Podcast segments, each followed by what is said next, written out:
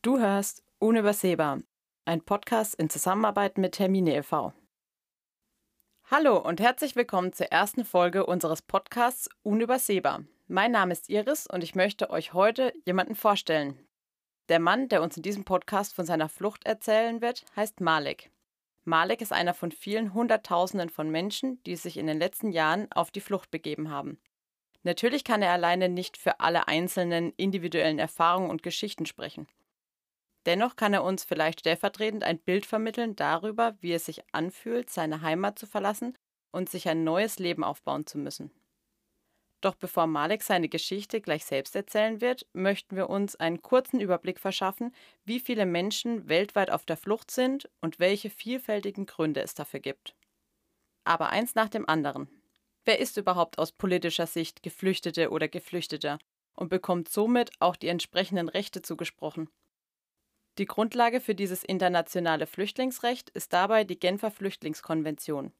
Nach dieser haben Menschen einen Anspruch auf Asyl, wenn sie ihre Heimat aus Furcht vor Verfolgung, politischem Zwang, Kriegen oder Terrorismus verlassen mussten. Eine rein ökonomisch oder wirtschaftlich motivierte Flucht zählt dabei nicht als ausreichender Grund für den sogenannten subsidiären Schutz. Wir können also festhalten, nur ein Bruchteil der Menschen mit Fluchterfahrung, die nach Deutschland kommen, bekommen überhaupt Asyl zugesprochen. Dies gilt vor allem auch, da die offizielle und somit rechtliche Anerkennung nicht alle Motive aufgreift, die Menschen zur Flucht bewegen. Doch wie viele Menschen müssen denn überhaupt fliehen und aus welchen Ländern kommen sie denn beispielsweise? Die traurige Antwort auf diese Frage ist, leider so viele wie nie zuvor. Im Moment sind ca. 80 Millionen Menschen auf der Flucht. 30 Millionen davon Kinder, das ist mehr als ein Prozent der Weltbevölkerung, und insgesamt hat sich die Zahl seit 2020 verdoppelt. Nur die wenigsten der vielen Millionen schaffen es nach Europa. Die Zahl der Geflüchteten, die in Deutschland leben, lag in den vergangenen Jahren bei etwas mehr als eine Million, wobei die Zahl der Asylanträge stark sinkt. Damit ist Deutschland nach der Türkei, Kolumbien, Pakistan und Uganda auf Platz 5 der größten Aufnahmeländer von Geflüchteten. Die andere Seite ist dabei das Ranking der Top 5 größten Herkunftsländer, aus denen Menschen fliehen müssen. Mehr als zwei Drittel der Geflüchteten und ins Ausland Vertriebenen kommen aus Syrien, Venezuela, Afghanistan, dem Südsudan oder Myanmar. Wobei Syrien mit fast doppelt so vielen Vertriebenen als Venezuela den erschütternden ersten Platz belegt. Dennoch kam es in vielen anderen Ländern zu tausendfachen humanitären Notständen, weswegen Menschen das Land verließen. Der Hunger im Osten Afrikas und im Jemen, Kämpfe im Irak, in der Zentralafrikanischen Republik, in Burundi oder auch in der Ukraine zwingen viele Millionen Menschen zur Flucht, wobei dies natürlich nur eine zufällige Aufzählung von Ländern ist. Eine vollständige Liste würde unseren Rahmen traurigerweise sprengen. Mit diesen Zahlen stellt sich natürlich die Frage, wo können all diese Menschen Schutz suchen? Laut der Hilfsorganisation Medico ist der globale Norden nur mit einem kleinen Teil der weltweit flüchtenden und migrierenden Menschen konfrontiert. Mehr als vier von fünf Geflüchteten finden Zuflucht im globalen Süden oft in den Nachbarländern oder in Ländern mit niedrigen oder auch mittleren Lebensstandards. Allein der Libanon hat bisher eine Million Syrerinnen und Syrer langfristig aufgenommen. Mindestens ein Sechstel der Bevölkerung haben nun Fluchterfahrung. Um das mal in Relation zu setzen, Deutschland müsste mehr als 14 Millionen Menschen aufnehmen, um auf ein solches Verhältnis zu kommen. Unsere absoluten Zahlen täuschen da oft über die tatsächlichen Verhältnisse hinweg gerade auch wenn man bemerkt, wie viele Kapazitäten wir in Deutschland eigentlich noch hätten. Aber zurück zur eigentlichen Frage. Auch Menschen, die vor Umweltkatastrophen oder Auswirkungen des Klimawandels fliehen müssen, suchen meist nicht weit entfernt von ihrem Herkunftsort nach angemessenen Lebensumständen. Oft wandern sie in die Slums der größeren Städte ab oder bleiben in der Region. Allein in Südafrika sollen sich sieben Millionen Migrantinnen und Migranten ohne Papiere aufhalten, das sind mehr als in ganz Europa, in dem zehnmal so viele Menschen leben. Also fassen wir kurz zusammen. 80 Prozent der Geflüchteten kommen niemals bis nach Europa, bis vor unsere Haustür. Diejenigen, die hier Zuflucht suchen, machen lediglich einen Bruchteil derer aus, die nicht in ihrem Heimatland bleiben können. Trotzdem erreichen uns immer wieder dramatische Bilder aus der Mittelmeerregion, wo tausende Menschen bei ihrer gefährlichen Überquerung des Mittelmeers sterben oder danach in Camps festsitzen, die Gefängnissen gleichen. Die verheerenden Auswirkungen zeigten sich insbesondere auch 2016, als über 5000 Menschen im Mittelmeer ertranken. Und auch 2020 ist die Zahl derer, die bei der Flucht über das Mittelmeer ihr Leben ließen oder vermisst sind, noch weit über 1000. Dabei sind diese Zahlen lediglich Schätzungen und die Dunkelziffer wird weit höher liegen. Aber warum ist diese Überfahrt denn immer noch so gefährlich?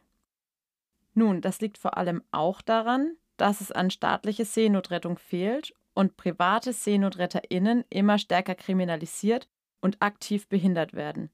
Dabei verdeutlichen die Zahlen von Toten und Vermissten doch, dass Menschen, die die Fahrt über das Meer bestreiten, keinen anderen Weg mehr für sich sehen. Sie suchen nach Schutz und sehen sich nach einem Neuanfang. In ihrer Heimat oder in den angrenzenden Nachbarländern gibt es keine Perspektive mehr, weder für sie noch für ihre Kinder. Nur deshalb wagen Tausende die Flucht in teils seeuntauglichen Schlauchbooten und in den Händen von skrupelloser Schlepperbanden. Sicher fragst du dich jetzt, welche Lebensumstände Menschen dazu zwingen, einen so gefährlichen Weg zu gehen. Während in Syrien beispielsweise fast die Hälfte der Bevölkerung aufgrund von Krieg und Gewalt auf der Flucht ist, müssen in anderen Teilen der Welt Menschen aus ganz anderen, oft sehr vielfältigen Gründen ihre Heimat verlassen. Bei unserer Recherche zu diesem Podcast ist uns klar geworden, dass man nicht Gründe für eine Flucht thematisieren kann, ohne auch den Kontext und geschichtlichen Hintergrund zu beleuchten. Auch wenn das den Rahmen an dieser Stelle deutlich sprengen würde und wir deshalb leider nicht alles erwähnen können, legen wir allen, die sich zu Fluchtgründen weiter informieren möchten, auf jeden Fall die Themen des europäischen Kolonialismus, die immer noch andauernde Ausbeutung von Ressourcen des globalen Südens durch den globalen Norden und andere Formen des sogenannten Neokolonialismus ans Herz. Für eine Vielzahl an Fluchtursachen ist die Wirtschafts- und Außenpolitik der Länder im globalen Norden mitverantwortlich. Dies geschieht zum Beispiel durch Waffenexporte, zerstörerische Ausbeutung der Ressourcen, die Destabilisierung der Lage im Nahen Osten und durch die schnell wachsenden Auswirkungen der Klimakatastrophe. Deshalb ist es uns noch einmal wichtig zu erwähnen, dass wir hier natürlich immer nur eine kleine und dadurch sehr ausgewählte Anzahl an Beispielen für Länder und Gründe nennen können. Damit spiegeln wir nicht die Verhältnisse der Realität wider, hoffen aber durch diese Beispiele die Umstände und Gründe etwas besser verdeutlichen zu können. In Mali beispielsweise ist Perspektivlosigkeit und Armut ein sehr präsentes Fluchtmotiv. Obwohl das Land nicht nur der drittgrößte Goldproduzent Afrikas ist, sondern auch der zweitgrößte Erzeuger von Baumwolle, leben heute vier von fünf Baumwollbäuerinnen und Bauern in Mali in Armut. Aufgrund dieser Perspektivlosigkeit und zunehmender Gewalt hat inzwischen ein Viertel aller Malierinnen und Malier das Land verlassen. Die meisten bleiben in der Region, nur wenige versuchen nach Europa zu gelangen. In Bangladesch hingegen werden bald viele Einwohnerinnen und Einwohner aufgrund von Umweltzerstörung und des Klimawandels fliehen müssen. Das zu den am bevölkerungsreichsten Staaten der Erde zählende Land wird wohl bis 2050 zum Großteil unter Wasser stehen. Weil sich das Land ein aufwendiges Schutzsystem nicht leisten kann, sind die Küstenbewohnerinnen und Bewohner Sturmfluten und dem Anstieg des Meeresspiegels ausgeliefert und werden ihr Zuhause verlassen müssen. Während es in Bangladesch regional alle Bevölkerungsschichten, Ethnien und Geschlechter betrifft, wird unter anderem im Kosovo vor allem eine ethnische Minderheit ausgestoßen, die Roma. Obwohl sie formal die gleichen Rechte wie alle anderen haben und politisch nicht verfolgt werden, werden sie dennoch strukturell diskriminiert und sind als Minderheit immer wieder Anfeindungen durch kosovo-albanische Mehrheit ausgesetzt. Vor allem sind sie aber auch am stärksten von der landesweiten Armut und Arbeitslosigkeit betroffen, haben einen schlechten Zugang zur Gesundheitsversorgung, zur Bildung und zum Wohnraum. Zusammengefasst ist hier also die Flucht Hauptursache Diskriminierung und Verfolgung. Die letzte Ursache für Flucht, die wir hier nennen wollen, ist Rohstoffhandel und Landraub. Das westafrikanische Sierra Leone ist lediglich so groß wie Bayern, verfügt aber dennoch über zahlreiche mineralische und landwirtschaftliche Rohstoffe. Die Vorkommen an Diamanten, Erzen und Mineralen, aber auch das fruchtbare Land könnten einen bedeutenden Beitrag zur Entwicklung des Landes leisten. Tatsächlich aber lebt die Mehrheit der 5 Millionen Einwohnerinnen und Einwohner unter der Armutsgrenze. An dem Abbau und Handel der Bodenschätze verdienen vor allem ausländische Unternehmen und eine kleine Elite in Sierra Leone. Wir hoffen, wir konnten euch durch diese sehr ausgewählten Beispiele einen Eindruck vermitteln, warum Menschen fliehen müssen und wie viele Tausende davon betroffen sind. Leider wird oft vergessen, dass hinter den Zahlen und Statistiken Menschen stehen, die aus den verschiedensten Gründen fliehen und sich neu wiederfinden müssen. Bevor wir nun Malik zuhören, um eine bessere Vorstellung einer solchen Flucht zu bekommen, möchten wir kurz die Situation in Syrien zusammenfassen. Vor zehn Jahren begann eine Revolution in Syrien mit friedlichen Protesten gegen Machthaber Bashar al-Assad. Diese Proteste weiteten sich jedoch schnell zu einem Bürgerkrieg aus, durch den fast 400.000 Menschen starben. Seit Beginn des Kriegs setzte die syrische Führung 32 Mal Chemiewaffen gegen die eigene Bevölkerung ein.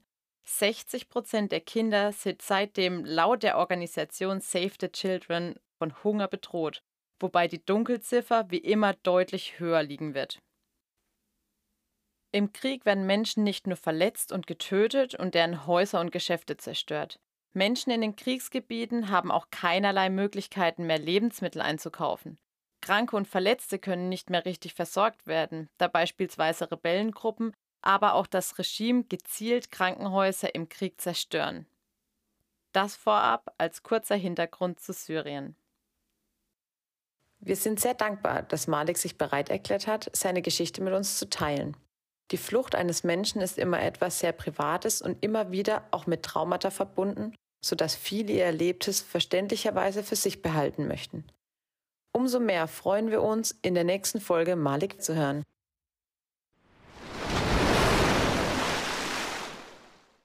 Das war unübersehbar. Wir hoffen, dass du in der nächsten Folge wieder dabei bist.